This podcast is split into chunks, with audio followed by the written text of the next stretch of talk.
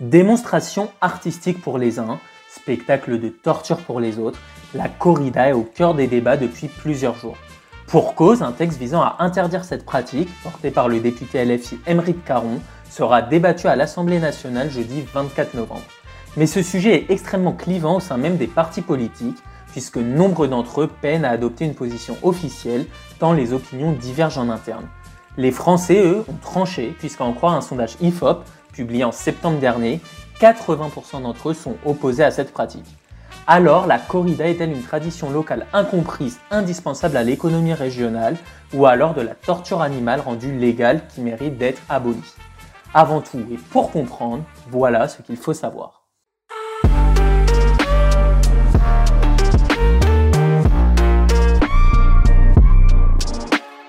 Tout d'abord, comment se déroule une corrida? La corrida est un spectacle tauromachique issu d'une tradition espagnole du XVIIIe siècle. Ce spectacle prend la forme d'un combat entre un homme et un taureau dans une arène, à l'issue duquel le taureau est mis à mort. La corrida commence par un paseo, le défilé initial de tous les participants. Le combat se divise ensuite en trois parties appelées des tercios. Le tercio de pique, le tercio de banderie et la mise à mort. La corrida est interdite en France, hormis dans une quinzaine de départements où cette pratique est ancrée dans les mœurs. En effet, il est inscrit dans le code pénal que cette pratique peut être punie de 5 ans d'emprisonnement et 75 000 euros d'amende en dehors des départements qui font exception. Alors, pourquoi cette pratique est-elle contestée? La principale raison invoquée par les militants anti-corrida est sans surprise la maltraitance animale. Roger Lahana, le président de No Corrida et secrétaire de la Fédération des luttes pour l'abolition de la corrida, est très fortement engagé dans le combat pour l'abolition de cette pratique. Il est l'auteur de plusieurs ouvrages, parmi lesquels Corrida la honte, écrit au terme de deux ans d'enquête, devenu aujourd'hui une référence chez les militants anti-corrida en France. L'homme nous décrit, avec ces mots, la violence dans laquelle se déroule une corrida. Le premier tertio, c'est ce qu'on appelle le tertio de pique, c'est un homme à cheval euh, le cheval a les yeux bandés et les oreilles bouchées pour ne pas avoir peur du taureau. Et l'homme sur le cheval tient une lance de 2,60 m de long qu'il va enfoncer sur le, haut du dos du taureau entre les omoplates, euh, relativement profondément, jusqu'à 30 ou 40 cm selon les vétérinaires qui ont examiné les corps. Le second tertio, c'est le tertio de banderille. Donc là, c'est un ou deux hommes qui viennent planter jusqu'à six banderilles qui sont des harpons de 60 cm de long avec une pique anti-retour qui fait 4 euh, cm en acier, euh, qu'on ne peut pas enlever une fois qu'elle est plantée, hein, il faut l'arracher. Euh, là, le but, c'est de faire saigner le plus possible le taureau. Tout ça pour arriver au troisième tertio qu'on appelle le tertio de mort, qui, comme son nom l'indique, va se terminer par la mise à mort du taureau. En fait, la mise à mort, c'est la partie la plus douce pour le taureau. C'est enfin le soulagement de la torture qu'il a subie pendant 20 minutes. C'est un spectacle de torture euh, organisé uniquement pour en faire un divertissement. Les gens se réjouissent de voir un animal agoniser jusqu'à sa mort. Euh, c'est pas pour se nourrir, c'est pas pour se vêtir, c'est pas pour se soigner, c'est juste pour se divertir. Et c'est ça qu'on trouve simplement insupportable. Face à cela, Bernard Hyacinthe, le président de l'association de défense des tauromachis, veut mettre en avant l'aspect artistique de la corrida. La corrida est une expression de, euh, de la vie, mais la vie, malheureusement, elle n'est pas éternelle. La vie, elle comporte la, mort, qui peut être une mort naturelle, une mort par accident, une mort par maladie. Euh, il y a toutes sortes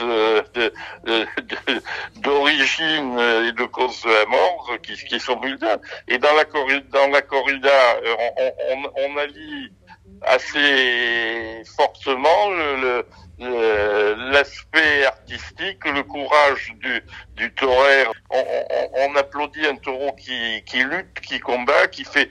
C'est une école de vie et de courage. Et pour nous, c'est de là.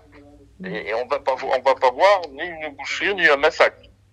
Et on n'est pas des sadiques. Mais l'homme insiste aussi sur les conditions dans lesquelles sont élevés les taureaux destinés à cette pratique, qui selon lui sont bien meilleures que celles dans lesquelles sont élevés les animaux destinés à l'abattoir un taureau de combat, il n'est pas élevé dans un enclos de, de 50 mètres carrés. Hein. Il est arrivé dans des, superficies euh, immenses. Un, veau qui naît, six mois après, on le met dans un camion et on l'amène, on l'amène à l'abattoir. Alors que les taureaux qui sont qui sont durés une 15 ans, une vie paisible dans des et dans des immensités. et pour nous, il n'y a aucune maltraitance animale. C'est tout, tout le contraire de ce, ce qui prétendent être leur vérité et, qui, qui, est, qui, est, une grossière erreur et souvent euh, mensonger. Si, si j'avais à choisir, je préférerais vivre euh, dans les conditions d'où vivent des taureaux en nature complètement sauvage euh, plutôt que d'être un bœuf en sabulation ou un poulet qui est de, et là là la maltraitance animale elle est là. Mais quel est l'impact de la corrida dans les régions concernées? Si, comme on l'a dit, plus de 4 Français sur 5 se disent opposés à cette tradition et que 74% réclament même son interdiction, les résultats ne sont pas les mêmes dans les régions où la corrida est autorisée. En juin dernier, un sondage IFOP révélait que les habitants des communes disposant d'arènes de première catégorie comme Nîmes, Arles, Bayonne ou Dax sont majoritairement défavorables à une interdiction complète de cette pratique à hauteur de 70%. En plus de l'aspect traditionnel, c'est aussi l'aspect économique qui est beaucoup mis en avant. Nombre de défenseurs de la corrida affirment que cette pratique contribue très largement à l'économie des régions concernées. C'est ce qu'explique Bernard Hyacinthe. Il y a une culture, une culture ancestrale, une tradition. Tout tourne chez nous autour du taureau, et que ce soit que ce soit dans le sud-est ou le sud-ouest. La, la, la, corrida, faut pas oublier que c'est vrai que c'est une tradition euh, qui a été importée. Je prends les, les, férias que je connais bien puisque c'est ma région. Euh, vous prenez Béziers, Nîmes euh, et Arles bah, s'il n'y avait pas de corrida, il n'y aurait pas 250 000 personnes qui viennent dans la rue, parce que il y a toute une notion de de, de, fête, et puis les, les, les quand le, le, spectacle est fini, ben, ben, restent euh, pour, euh, pour discuter, pour voir. Mais ces arguments ne sont pas entendables pour Roger Lahana.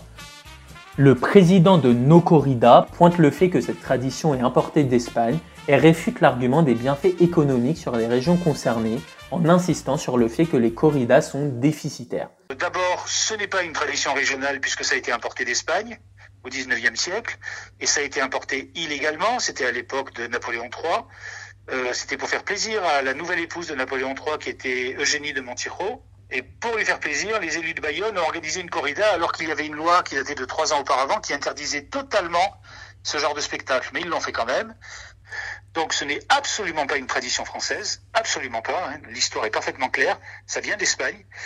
Euh, et en plus, ça ne contribue absolument pas à l'économie de là où elle se pratique, puisque toutes les corridas depuis des années sont déficitaires. Euh, la seule raison pour laquelle elles tiennent debout financièrement, c'est parce qu'elles reçoivent des subventions de la mairie, du département, de la région euh, et même de l'Europe au travers de la politique agricole commune. Alors quand les pros de corrida disent ouais mais à tel endroit ça rapporte des dizaines de millions d'euros, etc. Non, c'est le chiffre d'affaires. Et c'est le chiffre d'affaires d'une corrida, ce qui ne veut pas dire le bénéfice. C'est un chiffre d'affaires, mais avec des dépenses qui sont supérieures au chiffre d'affaires. Et donc, ça crée une perte à chaque fois. Ce qui crée euh, de la valeur, ce qui crée euh, des bénéfices, c'est la feria, c'est-à-dire la fête qu'on fait dans les rues, euh, dans la ville, euh, une à deux fois par an, et pendant laquelle il y a des corridas. Mais ce n'est pas la feria qui va euh, irriguer la corrida, et les gens ne vont pas aux feria pour aller aux corridas. Si vous prenez Nîmes, par exemple, la dernière feria a attiré 1 200 000 personnes, ce qui est considérable. Mais c'est à peu près le même chiffre tous les ans. Hein.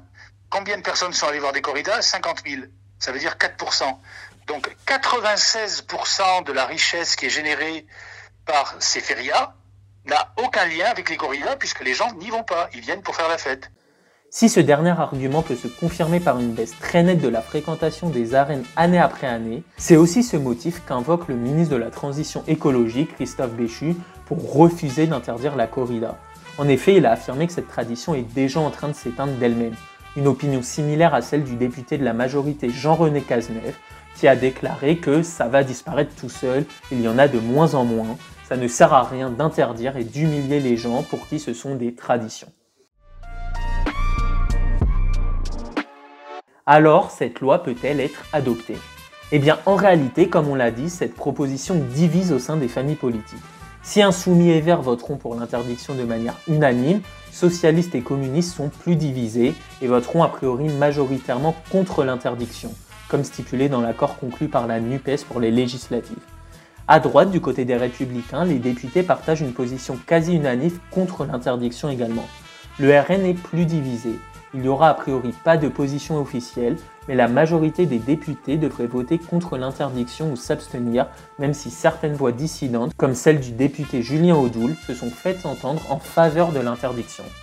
Les débats pullulent également au sein de la majorité présidentielle.